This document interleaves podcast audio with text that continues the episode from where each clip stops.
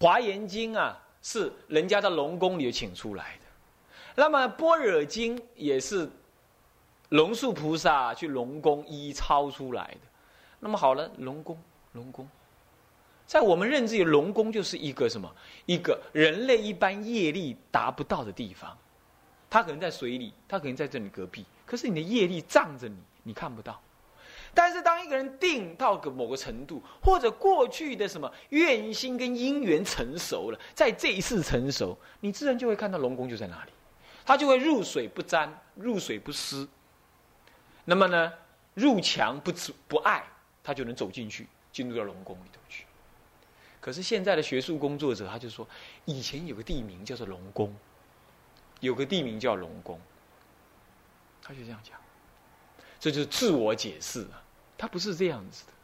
你说，我们如果是看那个经典上就知道，其实地狱呢就在什么？地狱就在我们周围。那个鬼神呢，很多就在就躲在那个缝里头，阴阴暗暗地方，很多鬼就在那里。我们跟他共同一个生活，可是我们到库房里去拿东西，我们只是觉得凉凉的、臭臭的，我们不会觉得那里有鬼、有恶鬼道。我们为什么每一次上厕所要三坛子？为什么？很简单嘛，把那个鬼赶走，对不对？是不是这样子啊？那对我们来讲，那怎么有存在？那就是厕所而已啊！不对他们来讲，那是他的餐厅。所以你有没有注意到，大乘经典不会只是对我们人类说，他甚至于佛陀就在我们隔壁，就在我们后山里头，正在对鬼神说。但是唯有定力足的人。业感到了的时候，愿力因缘到的人，才能够真正看得到。所以《法华经》上不是说吗？他说：“我入我的国度从来不入灭，乃至娑婆世界已经被火灾、风灾吹吹消失了，我的世界仍然像极乐世界一样的完美无缺。可是众生看到娑婆世界已经被毁了，那我的灵鹫山的道场仍然没灭，俨然在前。”法华经常是这么说，就对在学术上来讲是什么？掩而不谈。好了，你作为一个出家人，你你也学这一套，去日本学，去美国学，也学这一套。先从怀疑入手，先从所谓人类的经验、人看到的这个文献为标准，那你就不能够相信、了解，乃至于深入佛法的不可思议。所以渐渐的，你的宗教情操就消失了。你对佛法的认知就是用四字变冲，用思维分别，不是修而能得。你看释迦佛是修而得，我们是因为愚痴无能，所以我们才要是研究书本的解门道理，然后真正要得佛法的利益是要在行门当中得。好，但是现在不是。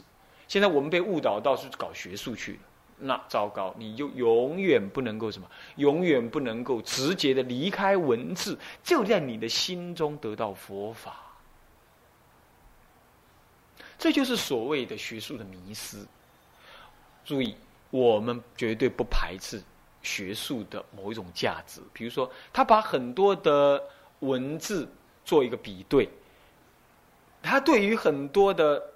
呃，佛法的概念呢，他用一个比较精细、仔细的办法去细细的思维分别，这个做法是对的，可以的。可是，如果出自于怀疑，或者出自于只是相信你文字上的理解，而不去实修，那么乃至于要言人所未言，这样才好像一定要说出人家没说的，这样才我表现出我的学术地位，这样是名利，这不关乎。佛法的解门，所以各位，你们得先是一个道人，然后才去研究学学问。我想那个时候呢，才不会得到什么呢？这种过过失啊，还没有过失。我想这是我们的专题开始之前呢，我应该跟大家先讲一个基本的态度。至少我来讲这个专题，即使是只有十个小时，下个学期还有十个小时，这样合起来不过二十二十个小时，一个学分而已。但我觉得我也有必要来跟大家讲，我我我想我们的心态是这个心态，啊好。那么这一部分讲完了，接着呢就是讲到我们这堂这个课要怎么上。这个课当时你们院长啊跟我提到了，是说啊要以讲净土的专题，那么有分两个学期，一个学期五次上课十个小时，那么第一个学期的十个小时是略谈一些天台的净土教，所以他不谈天台宗，但是也不能够离开天台宗，但又要谈天台宗的净土教。那么这个就是一个几几乎算是一个演讲式的了，十个小时，要精要的理解这样。那么下一次，大概就是谈有关禅宗跟净土教的关系，或者是以禅的立场为出发，在谈净土教。哦，是这样。因为禅为中国佛教的特质啊，作为一个中国的比丘、比丘尼啊，是应该要了解禅法的。但是呢，净土教已经透析到各个教派里头去。那么禅教禅门里头的净土教又是如何呢？又是如何呢？我们大概会以中峰明本国师的一个思想，还有呃憨山实德他们这些参禅有悟的人呢，来作为一个代表，这样子啊。那么，那么这是下学期的事啊。暂时不谈。现在这学期五个讲次里头，是以天台净度教这个字啊，不能念土，土是你说你鞋子上面有很多土，是吧？外面的这个灰尘很多，呃，那么这个不要去踩那个泥土，这个叫做土啊。那么的土很硬，我们要铲一铲，让它软一点，种的花会漂亮，这才叫土。土是一个名词，是一个指指指一个那个呃地上的那个大地的那个土。那么度不同，度这个字是是指的一个国界，一个国一个国度。这个度就是我们一般念的那个度，这个什么一度两度的度啊。我们说那个呃印度呃这个这个呃中国的国度之内啊如何如何那个度啊啊那个度，同一个音同一个音也同一个字。但是古字是写成土，啊，现在的人呢就不懂，他就把它写成度，一度两度的度，其实就是那国土的土要念度，这是原意原字，原古字是这么用的，所以这个要念净度，净度。是一个区域，一个范围，在极乐世界那个区域，此度非彼度嘛，是不是？所以这个度是这个度，OK。那么是天台是净土教。目的是净度教啊，不是净土啊。目的是净度教，但是是以天台的角度来了解净度教。简单讲就这样，这个课的标的是在那里，好，这样了解吧？啊，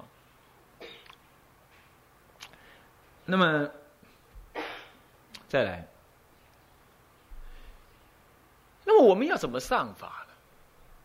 如果说泛泛的只是讲弄个，就这么讲义这样讲一讲啊。我觉得这样子最后你也摸不着边。我想我这个课的目的呢，我不管，就是说你最后会变成什么样。我想他法师他给我院长给我这个这个课，我来去讲他。我想我的目的应该是凸显净度教在天台当中的一个教理的内涵，以破除。一般人认为净度法门不过就是念佛，没什么道理好说的这种概念。我想这目的是这个啊。那么为什么选天台教来作为净度教教理的一个一个基础呢？这是因为天台教基本总摄了一切佛法，是用中国人角度来总摄一切佛法。那他既然叫总摄一切佛法，当然他也要总摄净度中。倒过来说，他是以教理见长。那么以天台的教理来看净度中，那么净度中有什么样教理？如果能够用天台的角度来看到净度中的教理，那么差不多也就是说，以中国人的判教的认立场来看到净度中的教理，差不多也可以这样说，是不是啊？那么这样对这个中国的学者、出家人来讲是很有意义，也很有价值的，是不是啊？中国人很少说不念佛的，啊，只有这现在年轻这一代怪怪的，他们也不念佛，也对念佛也好像毫无信心，甚至于甚至于也跟着那些外道学者，啊，在那边批评基督教，是吧？那我并不是说呃这样批评就不行。就你批评要有道理嘛，你批评出个道理来嘛。你是不懂他的道理，你乱批评，你说他们净土教是是等死的宗教，是没什么教育内涵的啊，没什么教理内涵的，或者是说，哎，净土教呢，净土教呢，这个害了中国佛教呢，教理不彰，这叫欲加之罪，何患无辞，是吧？那么我们要破除这样子，我们所以我们告诉你说，就以天台这么样子的一个解行并进的一个教，一个一个一个宗派啊。他怎么样看到净土教？我想目的，如果大家能够认清楚这样的话，我那你就知道，这这样子这两个教，这两个宗宗派的观色就很清楚，很清楚，是不是这样子啊？好，好，这是我们的目的，是这样。但究竟还是讲净土。那么我在这个南普陀开的是天台入门了，那我开的就很广了，我从天台。存在之前的中国佛教谈起，就别人把它谈成佛教死去了。那么呢，你们应该要听那个录音带，好，不然我没办法讲啊，是不是这样的？因为才十门课，十小时，我怎么办法讲那些呢？是不是啊？所以你们应该去请，不一定每人去去买啦，但是呢，你至少去怎么想办法去请一套，啊，是是怎么样子，放在图书馆或什么，大家听，啊，八十卷已经出了八十卷，你已经快差不多快听不完了。啊，是这样子。那么要去听，那课很重。所以说，第一个，你首先我就开，现在开。第一个，你要听那个录音带。啊，有一个比丘尼，那是以前我的学生，那么他在普里负责，那么你们就跟他联系。像出家人请的话，也搞不好甚至免钱，你问他可不可以送你一套。啊，是他那里还有没有基金？出录音带我是不赚钱，我也不管的，是交给人家出就出了。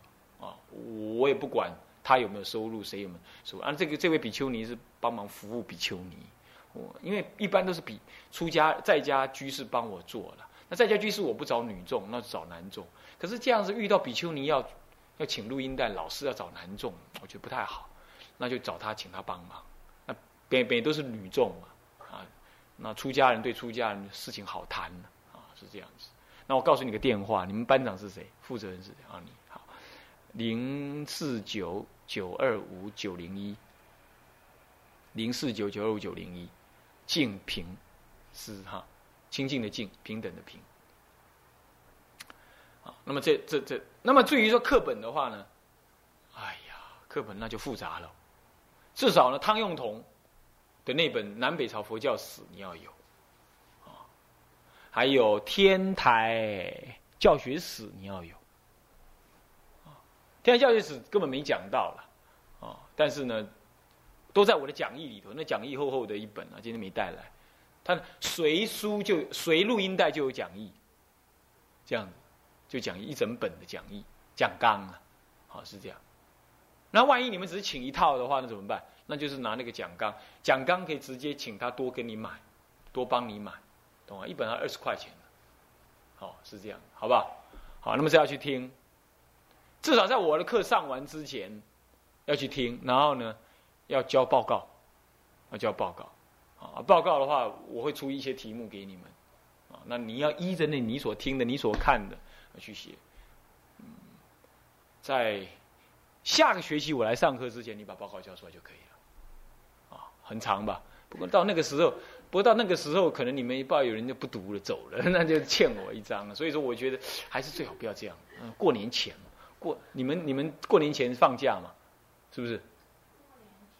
啊，农历年农历年农历年，啊，晨曦才刚才到是过年前，那好了没关系的，那就不要欠我。啊，那就是说，呃，一到下学期开课之前你交给我，啊，那么六千字，起码的吧，起码的六千字，一一一个 topic 你写个六千字，实在是没什么好写的了，啊，是没什么好写。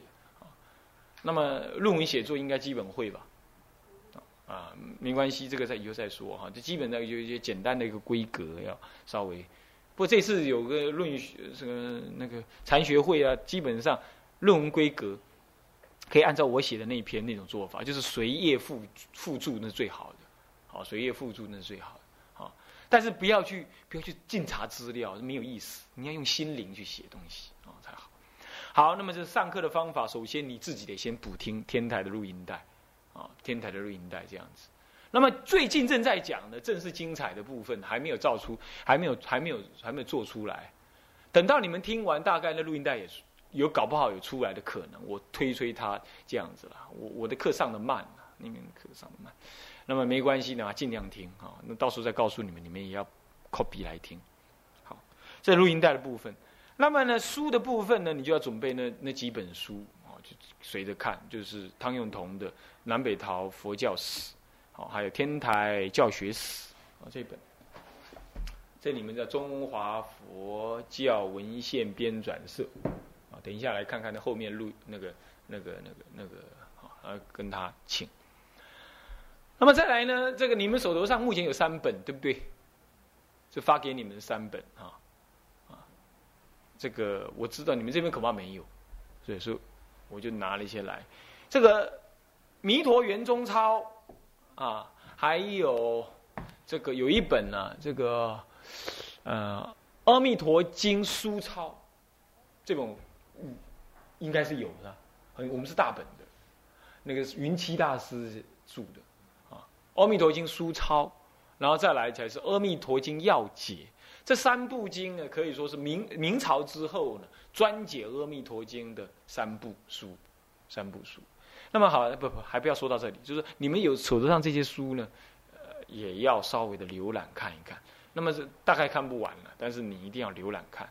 呃，接下来的上课方式，我上课方式就是我们会以什么呢？我们会以《弥陀要解》呢作为一个一个一个一个一个 review 的一个一个基础，不然真的你会讲完了哈，你只是听大概大概那样。那样，日本人这么说，那个学者这么说，有人要这样说，那最后你会是一个修净土的人吗？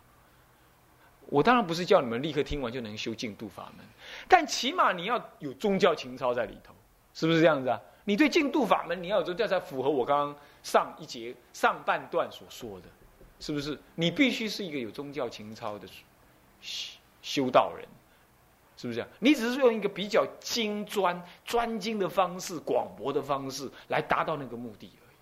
那因此，你一定要有一个什么？